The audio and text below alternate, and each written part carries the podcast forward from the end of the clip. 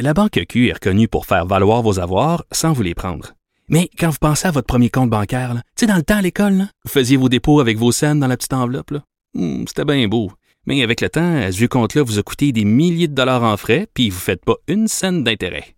Avec la Banque Q, vous obtenez des intérêts élevés et aucun frais sur vos services bancaires courants. Autrement dit, ça fait pas mal plus de scènes dans votre enveloppe, ça. Banque Q. Faites valoir vos avoirs. Visitez banqueq.ca pour en savoir plus. Acheter une voiture usagée sans connaître son historique, ça peut être stressant. Mais prenez une pause. Et procurez-vous un rapport d'historique de véhicule Carfax Canada pour vous éviter du stress inutile. Carfax Canada. Achetez l'esprit tranquille. Pour elle, les réponses sont aussi des questions. Vous écoutez Caroline Saint-Hilaire. On va aller retrouver notre collaborateur chroniqueur, le formidable François Cormier. Bonjour François. Salut Caroline. Je savais que ça te ferait sourire une belle présentation comme ça. Ben, Écoute, moi j'attends ce moment-là avec tellement de, de- d'enthousiasme, de, plaisir. J'ai hâte d'entendre tes clips cette semaine, François. Ca- calme la pression, calme la pression, lève le pied sur la pression. Mais quand même, aujourd'hui, euh, Caroline, je vais commencer avec une question qu'on va entendre euh, et prépare-toi tous les jours pour les prochaines semaines sous différentes formes. Toujours la même question avec un angle différent. Et cette semaine, c'est Alain Laforêt, en fait mercredi, qui l'a posé à Geneviève Guilbeault, cette fois en lien avec l'augmentation des cas ou encore les cas qui ne descendent pas dans les résidences pour personnes âgées pour, euh, ou, encore dans les CHSLD. Voici la question. Est-ce que ça peut laisser présager que la période des fêtes risque d'être très problématique parce qu'il n'y a pas de baisse actuellement? Il est trop tôt, euh, vous le savez, il est trop tôt pour nous pour nous prononcer sur la période des fêtes. Ce qu'on euh, ce qu'on a fait à ce jour, c'est quand même de euh, comment dire, de laisser miroiter aux Québécois un certain espoir modeste pour le temps des fêtes. J'aime l'utilisation du verbe miroiter, Caroline, laisser miroiter. Ce n'est pas acquis hein, qu'on aura un beau temps des fêtes, mais je, je pense qu'il faut vraiment se préparer, euh, toi, moi et les auditeurs, à ce qu'on entende la question vraiment souvent sur le temps des fêtes, parce que c'est une préoccupation qui revient dans la bouche des Québécois, évidemment. Si j'étais le gouvernement, je pense que je dirais à quelle date on va vous donner des nouvelles pour le temps des fêtes parce qu'on est quand même euh, on est quand même juste à la mi-novembre. Ça pourrait être long à avoir des questions jusqu'à la mi-décembre sur ce à quoi va ressembler le temps des fêtes.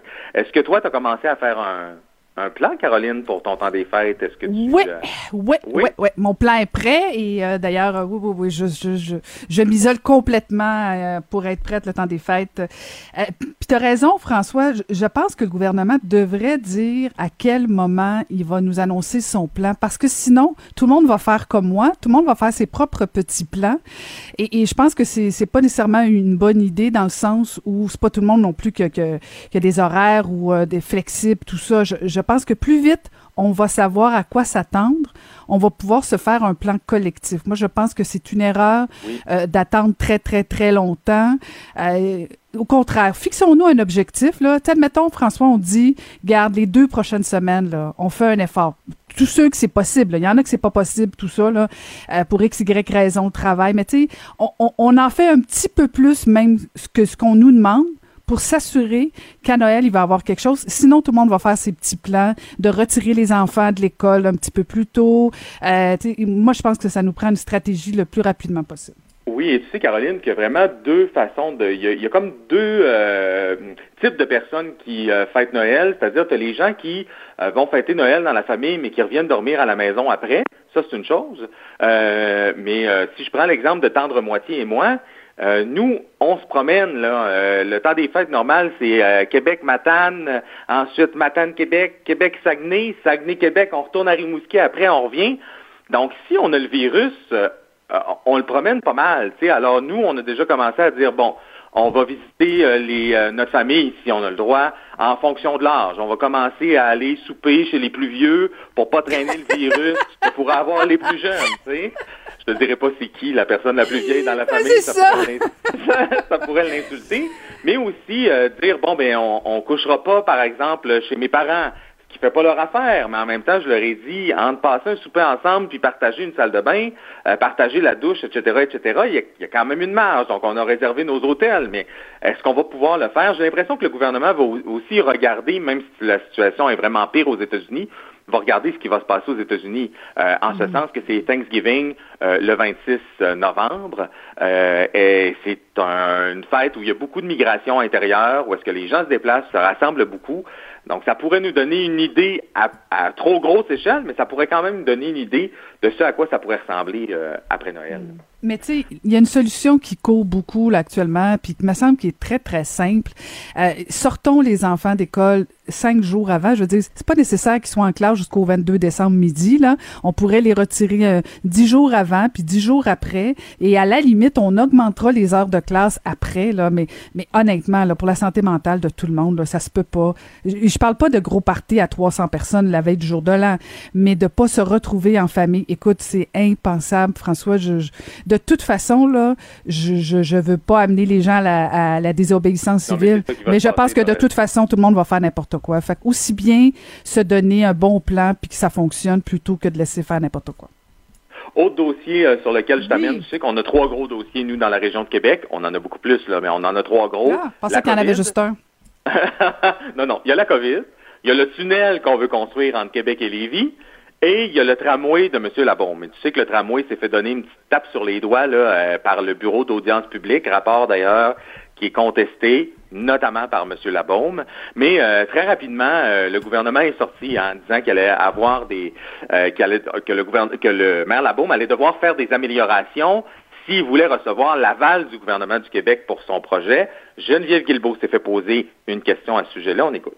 Est-ce que le fait de reporter encore un petit peu plus le projet, c'est une façon de, de tuer le projet? Est-ce que hein, le fait de reporter le projet, c'est une façon de tuer le projet? Parce que là, ce que ça fait ici dans la région de Québec, euh, c'est que même si le gouvernement répète sur toutes les tribunes qu'il est favorable à un projet de transport collectif qu'on dit structurant dans la région, euh, la, la, perception notamment que les partis d'opposition alimentent, c'est que le gouvernement n'en veut pas de ce projet-là, que le projet sur lequel il veut miser, c'est le tunnel entre Québec et Lévis.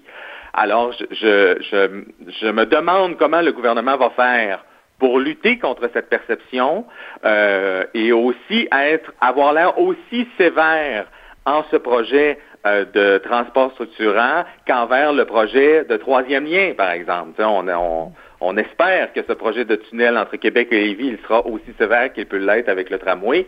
Mais assurément, ici, là, dans la région de Québec, c'est quelque chose qui fait pas mal réagir. Là. On se demande à quel, à quel moment on va le voir, notre fameux tramway, dans nos rues. Hmm. J'ai hâte de voir ça. Hein? T'as pas d'opinion, hein? T'es tanné d'en parler, c'est toi? non, non, non, non, pas du tout, mais non, non, non. Je, je, je suis surtout très perplexe, effectivement, parce que même la réponse que tu viens de nous faire jouer, Mme Guilbeault, pas du tout. Euh, je suis désolée, là, c'est. Tout, tout le monde est parfaitement euh, conscient. On n'est pas, on n'est pas des valises là. Euh, on vient de retourner au calendrier grec euh, le projet du tramway, puis c'est pas dans les priorités du gouvernement. Fait que tu sais, moi je pense que Et vous tu comprendras que quand on dit mieux desservir les banlieues, parce que c'est ce que le gouvernement veut, faut pas se cacher, faut pas se faire de cachette là. les banlieues, ce sont les circonscriptions qui sont détenues par la CAC, par Geneviève Guilbeault, par Jonathan Julien, par donc par plusieurs députés, par Éric Kerr. Donc c'est plusieurs députés, plusieurs ministres dans la région de Québec, alors que mm. si on dessert mieux le centre de Québec, ce sont des circonscriptions qui sont détenues par Québec solidaire. Donc, euh, évidemment que le que les. Ah, t'es-tu en train de me dire, es-tu en train de me dire qu'on gouverne en fonction des, des comtés qu'on gagne? Ah, c'est vrai, quel cynisme de ma part. Ah, déçu. je t'amène maintenant sur une autre euh, question qui a été posée. Je pense que c'était la question qui était essentielle à poser concernant le vaccin, euh, parce que tu sais que Pfizer nous a donné quand même de bonnes nouvelles, des nouvelles encourageantes. Il y a 5 millions de doses qui ont été achetées pour le Québec. Ça, c'est béton. Et il y a d'autres doses qui sont commandées par le gouvernement du Canada et donc ça devrait s'ajouter aux 5 millions de doses qu'on a pour le Québec. 5 millions de doses, ça veut dire quoi? Ça veut dire 2 millions 500 000 personnes qui vont être vaccinées en priorité, là, une fois que tout sera, euh, tout sera mis en place.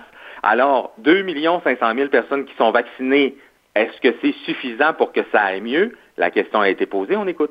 Mais est-ce que 2,5 millions de personnes qui reçoivent un vaccin c'est euh, suffisant pour amener une espèce d'innocuité dans la population, de, une espèce de protection communautaire. Pour véritablement arrêter une transmission communautaire, ça nous prend des couvertures vaccinales qui habituellement sont autour de minimum 60 à 80 si on veut vraiment que le vaccin arrête de circuler.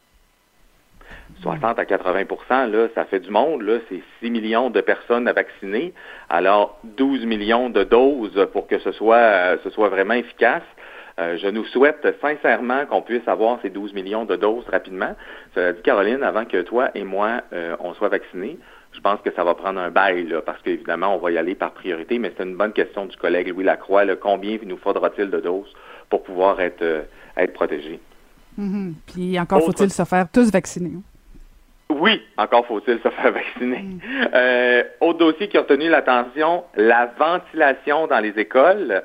Cette fois, c'est une question de Véronique Prince à Radio-Canada. On écoute. Euh, ma première question concerne la ventilation dans les écoles. C'est une inquiétude que les parents ont, que les professeurs ont. Les partis d'opposition en ont parlé aujourd'hui dans leur point de presse. Euh, je comprends qu'à l'heure actuelle, ce sont chacun des centres de services là, qui envoient des directives. Est-ce qu'il va y avoir éventuellement un plan euh, national à cet effet-là, des directives qui pourront s'appliquer euh, mur à mur, même si certaines écoles sont plus vétustes que d'autres? La réponse de Christian Dubé, Caroline, elle était intéressante. C'est qu'il disait qu'il avait demandé un avis euh, à la santé publique, justement, sur quoi faire à l'Institut national de la santé publique. Parce que franchement, euh, une chance qu'on a le ministre de la Santé, je vais le dire comme ça, parce que le ministre de l'Éducation, lui, s'est euh, borné à dire en entrevue plus tôt cette semaine, mais l'argent est là si les écoles ont besoin de faire des travaux. Oui, bon, sauf que faire des travaux, faire faire des soumissions, faire les travaux en urgence, est-ce que je peux te dire que ce ne sera pas réglé dans les prochaines semaines, alors que c'est dans les prochaines semaines qu'on a besoin mm-hmm. euh, de savoir ce que les enseignants doivent faire? Alors, d'être dans une classe, bon, est-ce que j'ouvre les fenêtres seulement pendant les récréations? Qui a été discuté euh, jusqu'à maintenant. Est-ce que euh, je les ouvre pendant euh, combien de minutes? Est-ce que je les ouvre pendant que les enfants sont là? On espère que non, parce que si mes neveux sont à l'école avec des manteaux, des mitaines et des tucs, ça va être un peu triste. Mais quand même, tu sais, c'est quoi, quelles sont les lignes directrices? Et je t'avoue que je suis surpris que ces lignes directrices-là n'existent pas encore ou qu'il n'y ait pas des recommandations prêtes là, sur le coin du bureau pour les écoles on a quand même eu une partie de l'été pour se préparer là, à ce qui s'en venait euh, et euh, visiblement, ce n'est pas encore euh, décidé. OK, François, je vais être méchante puis plate, là, mais comment se fait-il qu'on a besoin de lignes directrices à savoir si on ouvre les fenêtres, comment on les ouvre, puis quand on le fait? Tu as tout à fait raison. Pourquoi? Écoute, là, on est-tu un peuple si infantilisé que ça? Je veux dire, euh, autonomie 101, c'est quoi? On a tous échoué ça collectivement? Je veux dire, ouvre la... Mais, je veux dire... Caroline, sauf que là, c'est sûr que, que, ce qu'on va voir dans les prochaines semaines, là, ce sont des enseignants qui ont plus peur que d'autres, mais qui vont travailler quand même. Puis je blâme pas les enseignants, là, mais c'est naturel qu'il y en a un ou deux ou trois ou quatre qui vont avoir plus peur que d'autres et qui vont donc ouvrir les fenêtres plus que les autres. Alors, euh, juste une petite marche à suivre. Puis quand il me semble que euh, je trouvais ça un petit peu déplorable que le ministre de l'Éducation n'ait pas euh, les données précises à savoir, mais dans combien de mm. classes il n'y a pas de fenêtre. OK, est-ce qu'à cet endroit-là, je peux acheter des purificateurs d'air? Parce que, crois-le ou non, il y a encore des écoles au Québec, puis ça, ça me rentre pas dans la tête, où il n'y a pas de fenêtre. Mais donc, juste d'avoir un peu, mais tu as raison, là, il faut, il faut absolument qu'il y allait avec le gros bon sens et ne pas laisser la fenêtre ouverte à moins 30 toute la journée pour des enfants de 4 ans, 5 ans, 6 ans, 7 ans. Là. Mm. Euh, et je t'amène maintenant sur ce qui, selon moi et selon le chef du PQ, est la question fondamentale cette semaine. On écoute. Sur l'épisode de la petite vie, je ne sais pas si vous l'avez vu, mais dans cet épisode-là, euh, Papa euh, personnifie un personnage. Il est déguisé, en, espèce de tigre. Oui, il se déguise en tigre, c'est ça. À partir de, quand ça, ça devient inacceptable? À partir de quand est-ce qu'une œuvre devient choquante au point où on doit la retirer? Votre question est fondamentale. À partir de quels critères on va décider lorsque la susceptibilité d'un auditeur doit demander à tout le monde d'annuler une œuvre. Vous aurez compris, Caroline, que moi, mon fondamental est un peu sarcastique. Je veux dire, quel débat sur la petite vie cette semaine? Il me semble qu'on avait bien d'autres enjeux à gérer. Je comprends euh, tout à fait la sensibilité. Je comprends pas la tergiversation de Radio-Canada à ce sujet-là, par contre. Euh, mais quand même, là, c'est, c'est euh, dans une ère où la COVID, justement, euh, menace et tue autant de monde, et dans une ère où aux États-Unis, il y a un président qui veut pas reconnaître sa défaite, je t'avoue que je la trouvais un petit peu futile futile, disons-le comme ça, cette question. -là. Mais tu trouves, ben ouais, mais la question fait suite au fait que Radio-Canada décide de censurer. C'est pas banal. On peut pas ignorer ça. C'est pas une question fondamentale, mais Radio-Canada décide du jour au lendemain qu'est-ce qu'on peut voir, qu'est-ce qu'on peut pas voir. Euh, il me semble qu'il y a encore matière à débat, là. Ben oui, je sais bien, mais c'est parce qu'on Ah. a un- ca- cachons-nous pas que c'est parce qu'on a un petit amour pour la petite vie puis que là ça vient nous chercher en tant que Québécois, mais je veux dire quand Hergé remplace les personnages euh, noirs dans les livres par par euh, des personnages où on n'identifie pas trop euh, l'origine ethnique, Là, on se pose moins de questions. Je pense que euh, ce débat-là a pris une tangente qui était un peu démesurée, a pris une allure qui était démesurée comparativement à ce qu'il aurait dû avoir comme place là, que dans, dans le débat public, alors qu'on vit autant de choses que ça. là. Ah mon Dieu, que je suis pas d'accord avec toi. Je suis Ah! tellement. Ah non, je dis pas. que- dans ce temps-là. J'aurais dû Je- je- commencer avec cette question-là. Oui, on, on aurait fait une demi-heure, toi et moi, certains, là. Euh, mais euh, je pense qu'on on a abusé du temps. Écoute, on, on, on va ramener ça la semaine prochaine parce que je trouve que c'est non, non, mais c'est parce que c'est Radio-Canada, c'est nos deniers publics, peuvent pas décider qu'est-ce qui censure, qu'est-ce qui censure pas, qu'est-ce qu'on peut voir, qu'est-ce qu'on peut pas voir. Et, va voir juste l'application de Tout est vu, François. Ouvre l'application.